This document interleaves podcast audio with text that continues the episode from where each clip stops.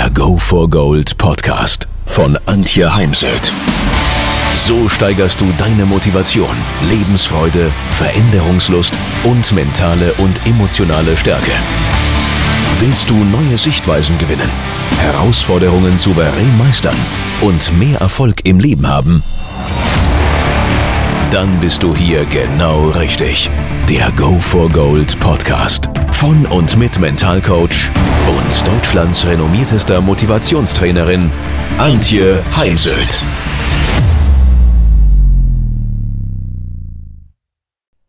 Auch wenn es auf den Social Media oftmals anders rüberkommt, Ängste und Zweifel sind keine Schwäche, sondern gehören zum Leben dazu.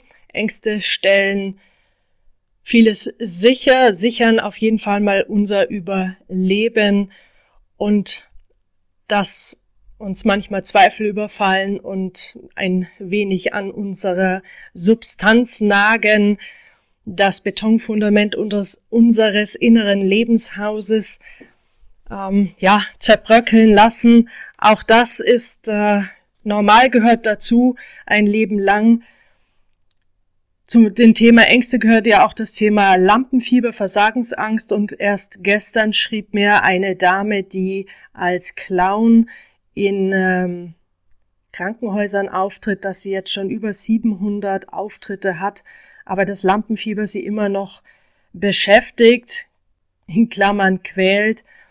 Aber sie hat für sich entschieden, dass wenn das Lampenfieber mal nicht mehr da ist, dann hört sie auf, als Clown zu arbeiten.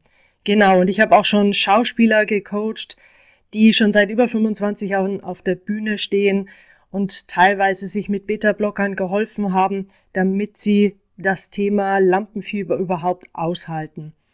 Das muss natürlich nicht sein. Es gibt heute jede Menge Mentaltechniken, vor allem auch Klopftechniken und Wingwave oder das Ressourcen-EMDR, mit denen wir diese Ängste in den Griff bekommen können. Nur bedenkt immer, Prüfungsangst hat auch einen positiven Anteil, denn wir haben mehr Energie, wir sind reaktionsschneller und ich behaupte, wir würden uns ja gar nicht vorbereiten, wenn es denn da kein Lampenfieber gäbe. Daher coache ich auch nie auf Null, weil mir letztens erst über äh, Facebook eine Therapeutin schrieb, dass ihre Professionalität es äh, mit sich bringt, dass jeder Angst gegen Null gecoacht wird das sehe ich etwas anderes. Klar, sie arbeitet auch mit äh, Phobien und mit Ängsten, mit denen ich gar nicht arbeiten darf. Und doch denke ich da so ein bisschen anders. Golfer unter euch kennen das sicher. Man spielt ähm, 16 Löcher richtig, richtig gut und weiß, ich muss jetzt nur noch zwei Löcher Paar spielen und dann habe ich das Ding gewonnen und ab dem Moment läuft gar nichts mehr. Man ist irgendwie wie blockiert und ähm, ja, nur wie gesagt, auch die Profis kämpfen mit Ängsten und Zweifeln. Den Unterschied zwischen Verlierern und Gewinnern macht aus, dass eben die Verlierer gelernt haben, wie man damit umgeht. Und ich finde es gerade spannend, Olympische Spiele in Südkorea, auch dort wieder das berühmte Favoritensterben auf Olympischen Spielen. Gerade eben habe ich mir angesehen, Arndt Pfeiffer im Teamwettbewerb, der an sich das Gold nur hätte nach Hause laufen müssen und dann im letzten Schießen alles abgegeben hat. Ob es jetzt noch eine Bronzemedaille wird, da läuft gerade der Einspruch, weil ihn der Italiener zu spät noch seinen Weg gekreuzt hat und das müssen jetzt eben ein Schiedsgericht entscheiden, wie sie, ja, ob sie den Deutschen jetzt noch die Bronzemedaille zuerkennen oder eben nicht. So was kann ich tun beim Thema Ängste. Ich habe hier ähm, für mich vor langer Zeit schon mal ein Arbeitsblatt hergerichtet, dass mir die Sportler schon mal zu Hause aufschreiben, was genau macht dir Angst. Also zum Beispiel Reiter würden da jetzt sagen, die Angst vor dem Galoppieren oder eben wenn man zu mehreren ausreitet, dass dann vorne weg jemand äh, galoppiert und hinten muss man immer schneller galoppieren, um überhaupt noch ähm, ja nicht den Anschluss zu ver Lieren oder Springreiter, da ist es vielleicht der Wassergraben. Dann in der zweiten Spalte, wann genau hast du Angst? Hier geht es mir um die Umstände. Also zum Beispiel, wenn eben Zuschauer da sind oder nach einer Verletzung, dann wo bist du? Also wo erlebst du die Angst? Denn ich hatte mal eine Reiterin da ähm, in der Halle angstfrei, aber außerhalb der Halle dann eben sehr ängstlich. Dann wie fühlt sich die Angst für dich an und wo im Körper fühlst du die Angst? Denn nur wenn es ein Körpergefühl gibt, dann ist es auch wirklich eine Emotion. Und dann überlegen wir uns eben gemeinsam im Sportmental Coaching, welche Strategien kannst du anwenden, nutzen, um mit deinen Ängsten besser umgehen zu können. Bevor ich äh, dir weitere Übungen an die Hand gebe, Wolfgang Mader, der das äh, schwerste Radrennen der Welt, das Race Across America, gefinisht hat, hat Angst definiert wie folgt. Angst machen mir lediglich die Unwissenheit, das Ungewisse und Gegner, die ich nicht kenne. Auf alles, was ich weiß, was ich kenne und was mir bekannt ist, kann ich mich einstellen und mich ihm stellen, sowie es beeinflussen. Genau, und daher ist es ganz wichtig, dass man sich zum Beispiel mit dem Ort des Geschehens vorab beschäftigt, wenn dies möglich ist, so wie Laura Dahlmeier eben vor einem Jahr auch schon in Südkorea war, um sich die Strecke und das ganze Umfeld anzuschauen. Dann habe ich Marinus Kraus gefragt äh, in meinem Buch Sport Mentaltraining, wie er die ersten Minuten im Wettkampf schafft. Seine Antwort Besonders bei Wettkämpfen wandelt sich das Lampenfieber irgendwann in Nervosität um und das ist bei jedem Wettkampf so. Es wäre gelogen, wenn ich sage, dass es nicht so ist. Es ist eine positive Nervosität, aus der ich Kraft schöpfen kann und die sich in einem gesunden Bereich bewegt. Das Kribbeln vor dem Wettkampf, das muss da sein, damit ich wirklich Leistung bringen kann.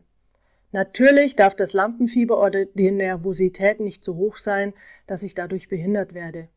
Das schaffe ich durch meine Rituale und durch meine Selbstkontrolle mit Selbstgesprächen. Und das ist, gibt mir eben eine Steilvorlage, weil wunderbare Mentaltechniken im Umgang mit Angst sind Rituale und Selbstgespräche.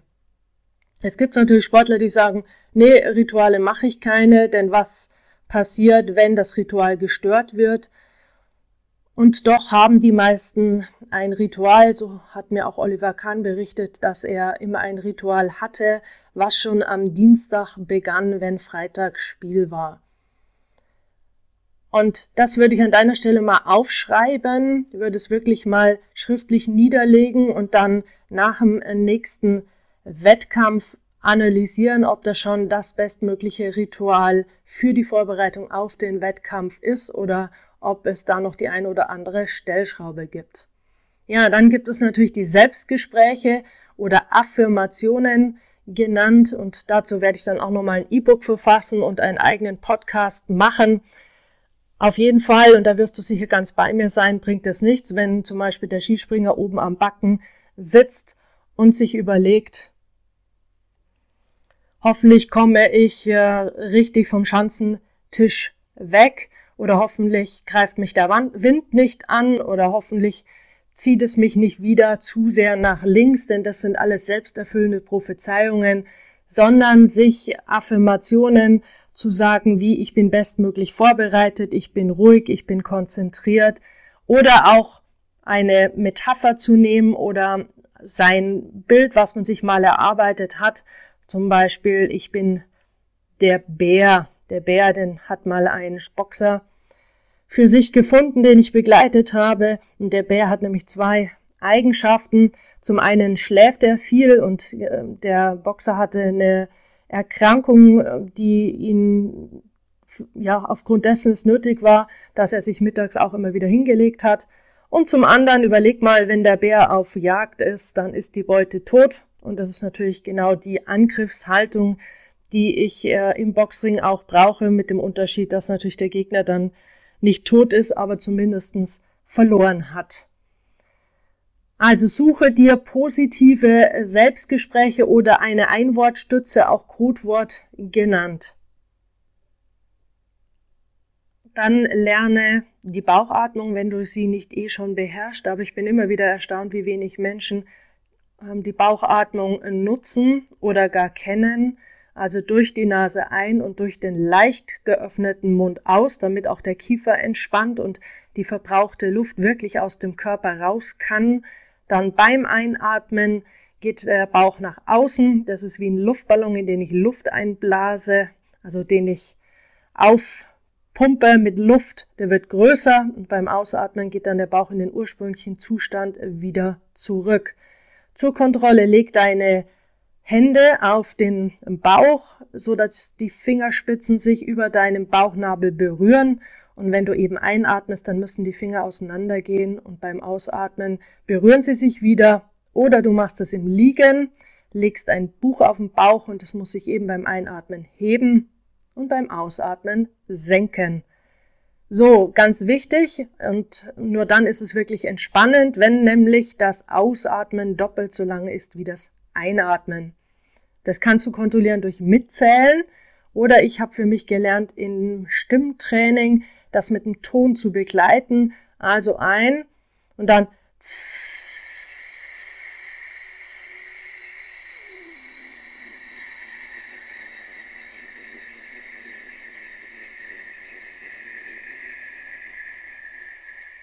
dabei Fokus auf den Bauch, dass er wirklich wieder nach innen geht. Ich kann so viel länger ausatmen. Ich bekomme über den Ton eine Rückmeldung, ob ich presse oder ob das Ganze fließt. Atmung kostet nichts und ähm, Atmung hat noch den Nebeneffekt, dass es dich in die Gegenwart zurückbringt, weil wann findet Atmung statt? Genau jetzt und nicht in, in der Vergangenheit und auch nicht in der Zukunft. Dann ganz interessante Technik ist die Butterfly-Technik, habe ich kennengelernt in der Wingwave-Ausbildung bei Cora Besser Siegmund. Du sitzt oder stehst, du kreuzt die Unterarme über dem Brustkorb und deine Hände liegen dann auf deinen beiden Schultern und du klopfst abwechselnd auf deine Schultern zwei Klopfer pro Sekunde und erzielst somit den beruhigenden Effekt. Was du auch machen kannst zusätzlich zur Atmung ist die Tumusdrüse klopfen, die liegt zwischen der Brust unter dem Brustbein. Genauer gesagt, man, du kannst ja deinen Anfang vom Brustbein erfühlen und dann eine Handbreit unterhalb unter dem Brustbein liegt die Thymusdrüse und durch Klopfen wird das Immunsystem gestärkt und die Energie kommt zurück, der Stress wird abgebaut. Kannst du heute schon bei dem einen oder anderen Sportler beobachten, vor allem auch bei den Skispringern. Dann natürlich Humor hilft auch immer. Dann Musik. Da findest du zum Beispiel auf der Seite Fußballtraining eine ganze Liste an äh, Musikstücken. So mal als Grundlage. Zieh dir die Musik auf dein Handy oder einen iPod und äh, höre dir vor dem Wettkampf Musik an wärme dich eventuell sogar mit Musik auf. Aber auch hier bitte schauen, ob die Musik, die du anfangs ausgesucht hast, schon die Musik ist, die es dann wirklich bringt, also die dich wirklich entspannt und dich in den richtigen positiven Zustand bringt, den du brauchst, um dann gleich im Wettkampf Bestleistung zu bringen. So, es gibt noch eine Menge mehr, dazu ein andermal. Zum Abschluss noch ähm, eine Idee, wie ich generell umgehe zum Thema ähm, Blockaden. Ja, zu checken, muss ich noch was tun und sowas ist immer gerade gut am Anfang oder vor der Saison. Überleg dir mal Thema es gibt ja ein Ist, eine Standortanalyse, wo stehst du heute? Du hast ein Ziel für die Saison und hier kannst du dann unterscheiden in Erfolgs, äh, sorry, in ähm, Ergebnis- und Handlungsziele oder auch Haltungsziele, sogenannte Mottoziele, wobei die Motivationspsychologie sich ganz klar für die Ergebnisziele ausspricht. Und zwischen dem Ist und deinem Ziel, da liegt eventuell eine Blockade. Und dann wäre es gut, sich mal vor der Saison damit zu beschäftigen oder vor den nächsten Olympischen Spielen, so wie ich gerade wieder einzelne Sportler auf die nächsten Sommer ähm, Olympischen Spiele 2020 in Japan vorbereite. Denn all das, was du im Mentaltraining für dich erarbeitest, will erst wirklich im Alltag und im Training geübt werden. Ich für mich habe dann noch eine Strategie, die Vier-Schritte-Strategie, ähm, die ich für mich auch im Selbstcoaching immer wieder verwende. Auch hier erster Schritt ist eben die Standortbestimmung. Wo stehe ich heute? Und hier kann ich dann auch nochmal die logischen Ebenen aus dem NLP heranziehen, heranziehen und auf den Ebenen Umfeld, Verhalten, Fähigkeiten, Glaubenssätze und Werte, Ziele und Zugehörigkeit ähm, diese Standortbestimmung für mich machen. Im zweiten Punkt überlege ich mir meine Vision und die Ziele, die mich zu meiner Vision bringen. Also Vision wäre zum Beispiel mal der Olympiasieg, wenn ich noch ein ganz junger Sportler bin. Eine Vision wäre der perfekte Sprung. Dann in dem dritten Schritt überlege dir mögliche Hindernisse und Hürden auf dem Weg zu deinem Ziel weil vieles wissen wir ja noch nicht. Bei manchen haben wir schon eine Idee, wie dem Lampenfieber. Schreib die mal alle auf und dann überleg dir in Schritt vier, was ist zu tun, welche inneren und äußeren Ressourcen brauchst du, damit du eben mit möglichen Hindernissen, die auftreten können, umgehen kannst. Wie besorgst du dir die Ressourcen? Wie trainierst du es? Und wen brauchst du vielleicht noch oder was brauchst du noch an Informationen? Bei all dem begleite ich dich gerne als Mentalcoach. Meld dich doch per E-Mail unter info at antje-heimsöd.de oder mobil 0171 6163194, denn im Büro wirst mich eher nicht erreichen, weil ich eben sehr viel unterwegs bin. Dann viel Freude und Spaß, auch das eine, eine wichtige Ressource, eine wichtige Säule um einmal gesund zu bleiben, um auch ja mental stark zu bleiben und eine wichtige, ein wichtiger Faktor für den Erfolg.